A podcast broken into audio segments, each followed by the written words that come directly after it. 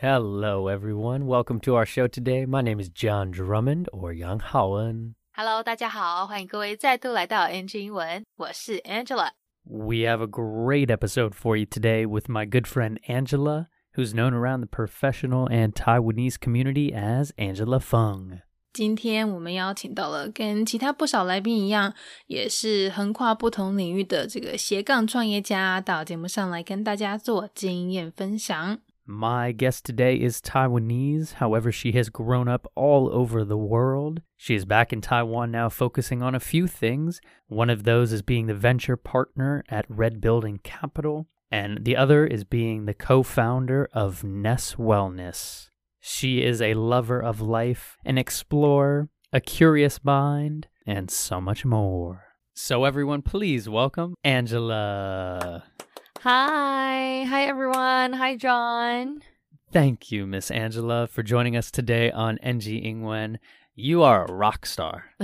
Seriously, I am so impressed with your accolades, your businesses, and most importantly, your desire to help people understand their own wellness better. Mhm. And so many cool things to talk about today. I was hoping, though, we could start with a little bit about who is the woman, the myth, the legend, Miss Angela. Hi, uh, where do I start? I remember actually when I first talked to you, actually, I, I added you on Facebook. I reached out to you after watching the episode with Alice. Yeah. Yeah, and I recall that you actually did also an episode with Ivan at RBC before, right? So I was like, oh, this is a really cool person. You know, I want to be friends with him. So I kind of added him. And immediately you kind of sent a message to me. It's like, hey, you know, you reach out and then kind of be like, hey, let's have a call, you know, get to know each other. You know, you always love to meet another cool people in the city, right? So then that's how we kind of like get like talking to each other. And then now I'm mm. here. I'm not doing a record. Unfortunately, I was like, make time. you're like, all right, fine. Can you speak a little bit on kind of what are you doing? You're you're working with Red Building Capital as a venture partner, and you're a co-founder of Ness Wellness. Yeah, so I wore diff- many different heads. Uh, obviously, uh, I think in Taiwan that's very important to be like 斜杠 slash right, doing Mm, different slashies. things. Yeah, so true. Yeah, so uh, I- let me start from why I'm here actually. So I came back in 2020 because of COVID. Uh, it was an accident. I was supposed to actually move to Hong Kong or Singapore. Um, but then I end up here. At first, I didn't know how long I'm gonna stay, right? And then uh, I'm also interested to get into the VC world. So then I was just talking to uh, Ivan because I met him in Shanghai. I'm like, hey, I'm interested to learn more about VC, you know. And then he's like, yeah, you know, actually, we need someone like you, kind of like know people and kind of like very good at marketing and really know how to kind of interact with investor or finding people and also look at the team, the founders, right? Because I think part of the very important job for VC to kind of really understand the team and see how to see if it's a good founders. And then you can kind of like grow with them. So then they hire me as their head of growth in the beginning. And then after working with them almost i think a year uh, i founded my own company which is Nest wellness. It's a wellness platform in taiwan. Uh, and obviously want to go you know abroad into asia as well. But i told ivan like hey you know i don't think i can you know, work for you anymore. But he was like, yo, you know, like I, I, think you can be our venture partner. We still need you kind of like to build our, you know, investor relationship, you know, to continue to kind of build that marketing image and also- also to like tell the story, right? So um I'm their venture partner now. yeah. And then for uh Nest Wellness, I founded a company. Uh, we registered actually uh, last year, 2021 in July. And, and then I actually, at, at first, I thought it's more like a passion project until my first angel investor invested in me and then become my full time, uh, a, a real startup. Yeah. So cool. What a resume. What a CV there. And I just love it because now that I'm getting to know you a little bit, understanding how much focus you put into telling stories, branding companies, and helping them to kind of find their their product market fit. And I just love that because I think about, you know, the world of, of blockchain and crypto with Red Building Capital. It's a lot of really beautifully smart minds, but Mhm. maybe not the best people for telling the story of why. And so I'm so glad that Ivan and the team at Red Building found you yeah. to help them grow like that. And now, as their venture partner, just being able to still have a hand in all that. Mhm. But more importantly, no offense to Ivan, focusing on what I love so, so much as well mental health, physical health, financial health, spiritual health, all of these incredible pillars of health around wellness. So, can you share a little bit more about what is Nest Wellness? What is your your platform here in Taiwan, and what are you guys focusing on? Hmm So Nest Wellness is a community marketplace. Uh, we offer ex- uh, experience and education in wellness, right? So then, uh, wh- what we're trying to do is really trying to promote what wellness is. So there's eight dimensions of wellness that we're really usually focusing on. We have the, I'll say the internal wellness and also the external wellness. So the internal one we can talk about is more like your physical wellness, right? Your, you know, what you're eating, your exercise, sleeping, your nutrition. And then we have the uh, spiritual wellness, the emotional wellness, your mind, uh, intellectual wellness, what you're learning, and also the external wellness will be like you know the environment you're at, like the environmental wellness, the social wellness, which is the relationship you have with other people, right? You know, friends, family, partner, colleagues. You know, occupational wellness, your career, right? And then finally, financial wellness, right? You won't be well if you always have like worry about your credit card bills and stuff like that, right? So yeah, so that's the the key eight dimensional wellness. So so cool, and I love that holistic approach to wellness because Mhm.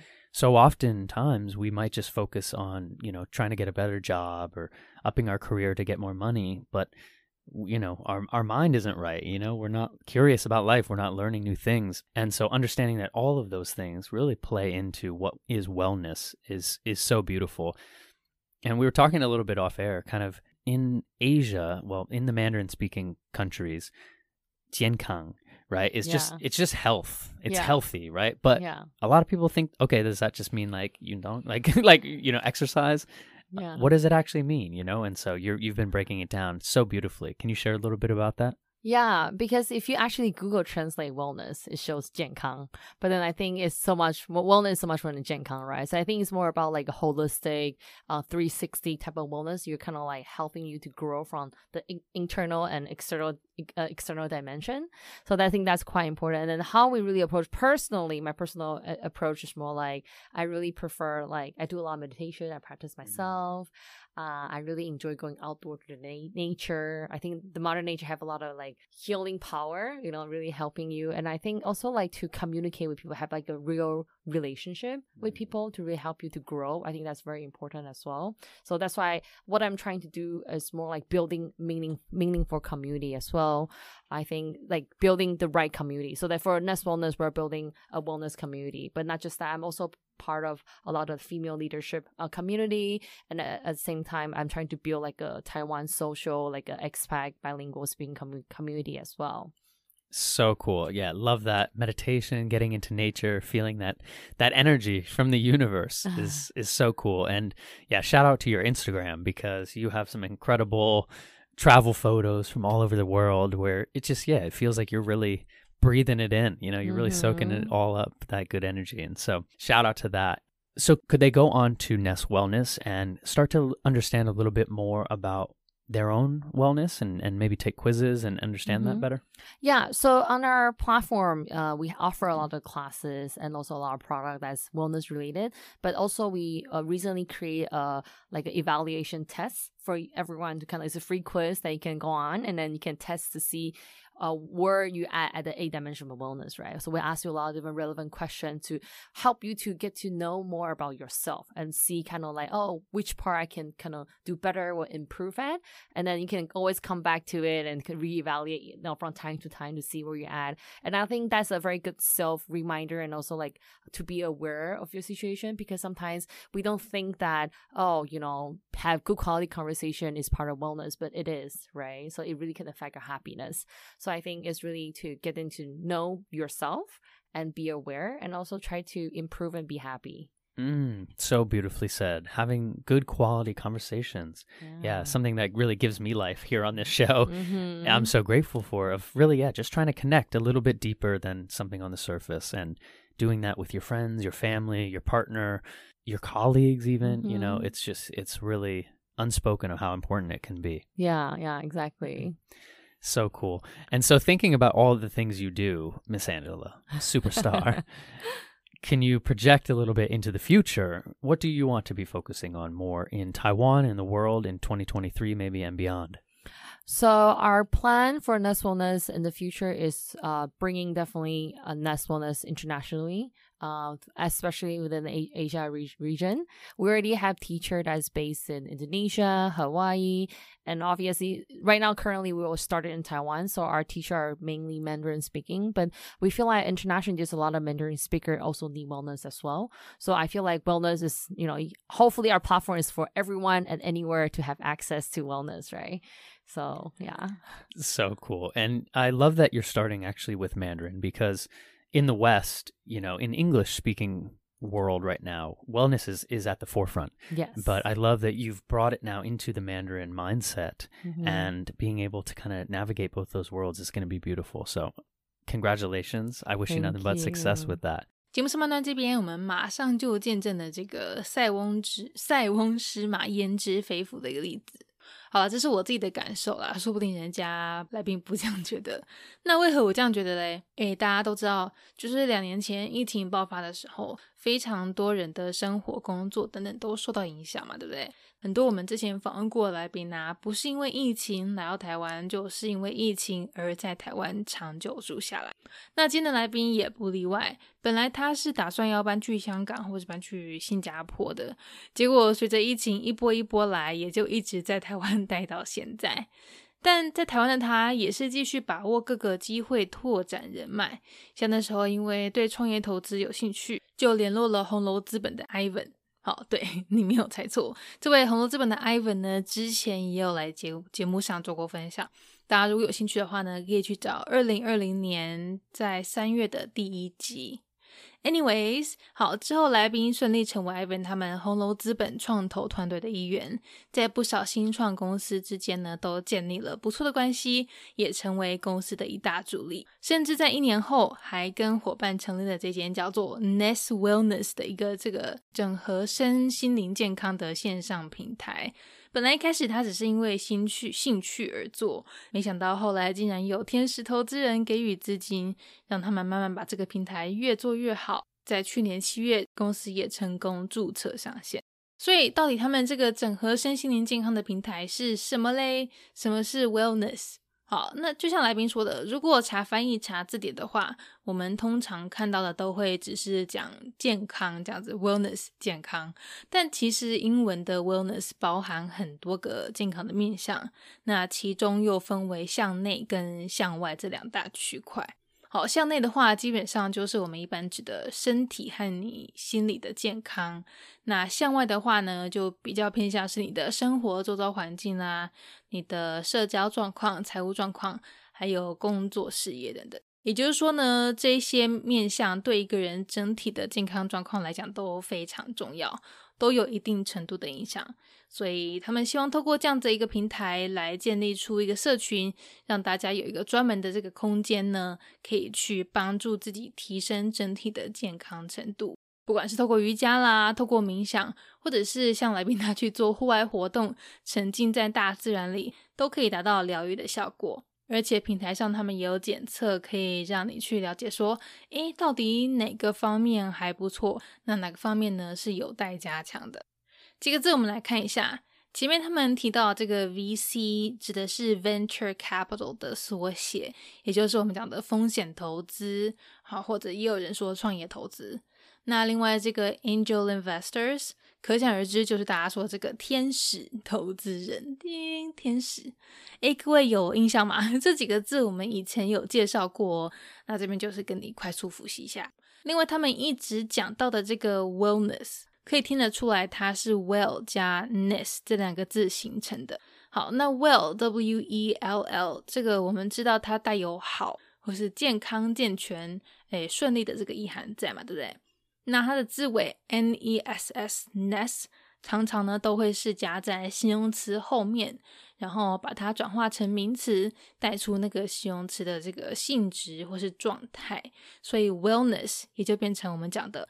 呃，一个人的健康状况，其他常见的例子还有像是 happy 变成 happiness，那 sad 变成 sadness，或者是 kind 变成 kindness。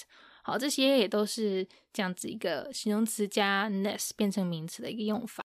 假如有兴趣的话，待会可以去看看欧文·威尔森演的那部《新婚奥克》。好，电影里面他就把这个字尾发挥的淋漓尽致。好了，那我们赶快听下半段吧。Do you think we could switch gears a little bit though Mhm. to kind of the story of you? Yeah. You've lived all over, you've worked all over, you've learned all over, you've struggled all over. Yes. and all these things make you you. And so I was hoping you could start off with, yeah, you know, what are you doing back in Taiwan and where have you come from? Yeah. So I was actually born and raised in Taiwan. Uh, when I was young, I switched to many different schools. I think almost like 11 schools since like first grade to 12th grade. 11. Yeah, almost. Wow. Yeah. And then and then I left Taiwan when I was 16 to the US through Rotary Exchange Program. And then I went to school in Canada, Montreal, and I applied for the another exchange program through college to Tokyo, Japan. And I worked in Shanghai for like almost 10 years. You know, we're doing Asia Pacific marketing branding work for a lot of different like retail fashion brands and then went for my EMBA and then now I'm in Taiwan, you know, work for a VC and then doing my own startup. That's my journey. In terms of English learning experience, I feel like I started very young that my parents always felt that English is very important to learn. Like they want us to like start young. That's why they kind of like send me to US, you know, to the Rotary Exchange program. I was forced to like you know, live abroad for a year to learn English, living in different, like three different host family.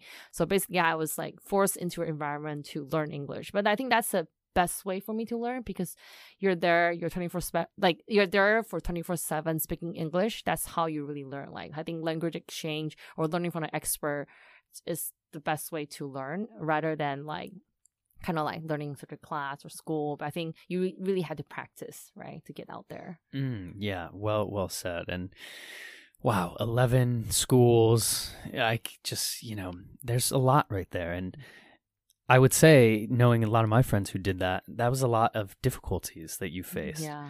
And so, if you could, could you kind of maybe reminisce and, and think about what really helped you as you transitioned through all those schools during that time?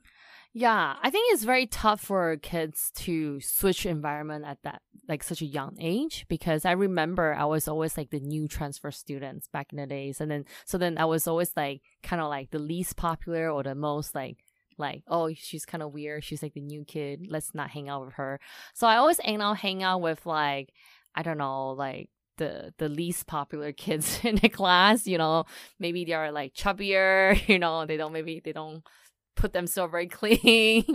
but then I also learned to get to know them. And you know, like yes, I'm not with the popular kids, but the least popular kids they're actually very kind. You know, people maybe they don't like them at first, but they always usually have good heart. So then I also learned to develop to like it's like oh you know like I want to take care of them too. You know, and they are really good people as well.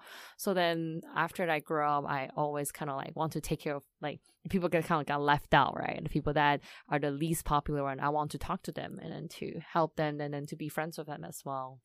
Mm, that's so beautiful, Angela. And I love that. And as I've gotten to know you a little bit now, I can see that that's really what you do at events and everything you're doing really around Taipei is you're making everyone feel included and you're Mhm. doing what you love to do so well, as you said, building community, really. Yeah. And I just think that I can imagine that that was very difficult for you at the time, but I'm so grateful that you see now, you know, the lessons from that. And so Mhm. beautiful, beautiful, and well said. And so thinking a little bit then about what helped you with your English during that time too. Do you remember any maybe tips and advice you can share with our audience here on NG Ingwen? Um, I I think it's about like finding different language partner. Like you can do like language exchange, even pen pal, right? Writing to each other. Pen pals. Oh my gosh. we might be too old for people to do pen pals now. Yeah, but back in the days. pen pals, guys. You can you got to know what a pen pal is. You would literally write letters to people in different countries. Yeah. Yeah, I used to do that as well with my friend in Mexico. So fun. Oh my god, you just brought back all the memories. Do people still do that? I don't know. I feel like people do, right? In a way that you probably use Instagram to yeah, right. Email, other. maybe yeah. email. Emails are seen as like snail mail now, right? Yeah. Yeah. Yeah. Yeah. Gosh, sorry to interrupt. Yeah, no, no, no, but but yeah, definitely to to kind of find different people. To, I remember back in college, right, in in Canada, uh, a group of Taiwanese people were asking me, like, "Hey, Angela, why don't you hang out with us? Like, we all speak, you know, Mandarin. We should hang out and stick together." But then in my mind, it's like, yes, I would love to hang out with you guys, but then I feel like my top priority here in Canada is really to learn English, right? So I actually really tried my best to kind of just talk to people like a native speaker and then to practice because mm. that's how you learn. You had to get out of your comfort zone to really speak and practice. Ooh, love that. I love that. Yeah, and you you're not saying no to your own your own community, but you're just like, hey, I've got to get my priorities right, Yeah. and I'm in Canada to learn English, and so hopefully you inspired some of them to try that too. And so I I love thinking about that. I know we touched on a little bit earlier in the show that you want Ness right now to be for Mandarin speakers to help kind of bring up the the Eastern mindset for wellness. But are you thinking about expanding into English as well? Yes. So we right now we already have different teacher and expert are like growing internationally. Like we have a teacher based in Indonesia. We have a teacher in Hawaii, and then slowly we're trying to grow. We have a teacher actually in Xiaoliuqiu. He's a foreigner, foreign speaker. Whoa. Yeah, he's our breathwork teacher. He also teach free diving. Free diving? Yes. I think I know who you're talking about. Raymond. oh my god, Raymond, Yeah. yes. Oh my gosh. yeah, yeah. yeah, I've yeah, seen yeah. Raymond is very popular on social media.